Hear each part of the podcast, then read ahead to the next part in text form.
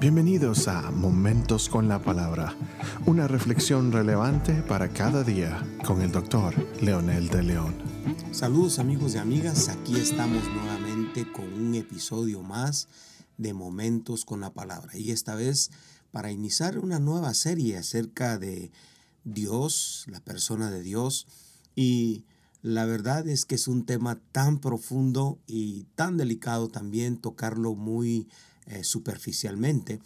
Hoy queremos hablar acerca de la doctrina de Dios, lo que al, Dios que adoramos, al Dios que oramos, al Dios que eh, compartimos.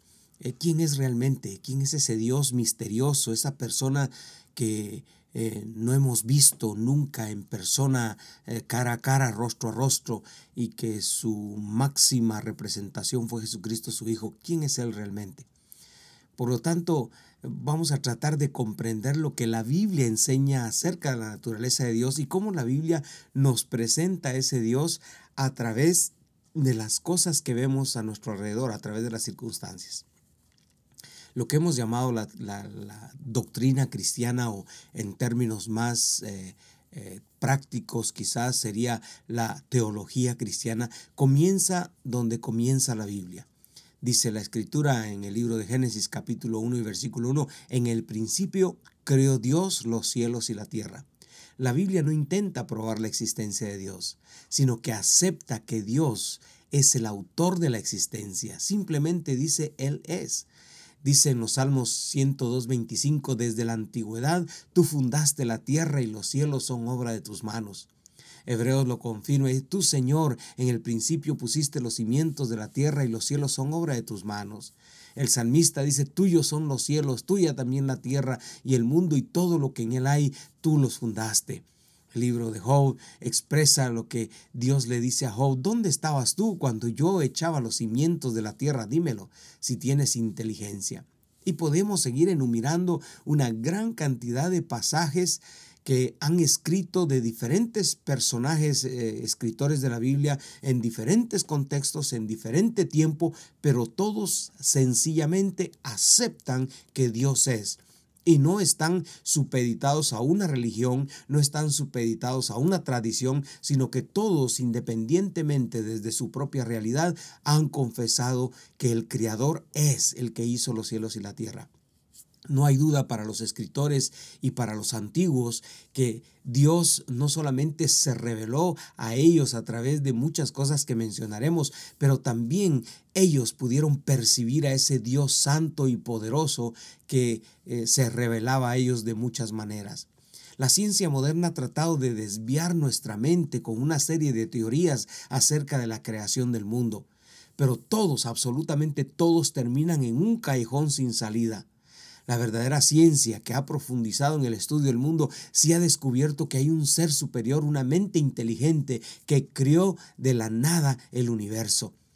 Parece una locura mencionarlo ahora, ahora que estamos siendo bombardeados con que el, universo fue creado eh, por un accidente o por un Big Bang o qué sé yo. Cualquier teoría que digan siempre es quizás, posiblemente, y al final cuando alguien se mete a investigar más profundamente, descubre que no era así como se había planteado.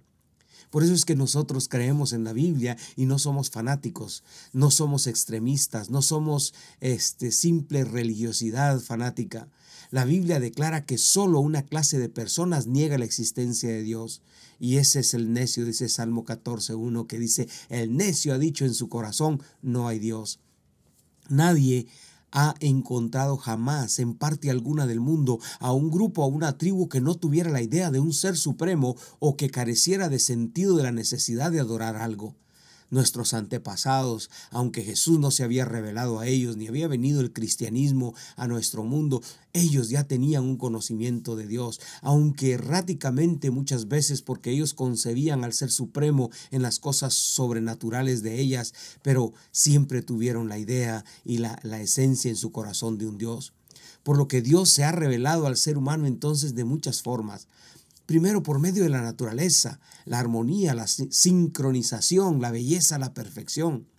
Con el avance de la ciencia y la tecnología, cada vez más descubrimos lo misterioso que es el ecosistema, que está interconectado entre sí, la perfección de las criaturas, tanto los animales como el ser humano, es tan poderoso y tan profundo que definitivamente la ciencia, eh, que, que, es seria y responsable y profunda, ha descubierto que esto es obra de una mente inteligente capaz de coordinar sistemas de manera perfecta no especula, ha encontrado razones y esto es precisamente lo que la palabra ha afirmado antes de que la ciencia descubriera tantas verdades.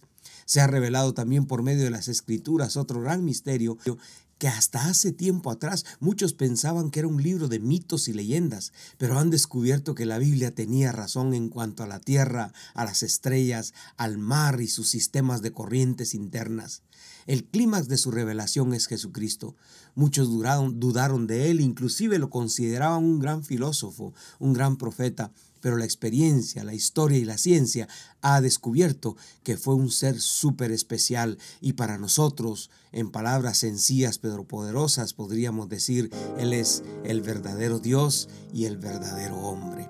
En nuestros siguientes episodios seguiremos considerando estas verdades. Ore conmigo diciendo, Señor, gracias por ser Dios, por ser el creador de todo, no el que existe, sino el que hizo la existencia.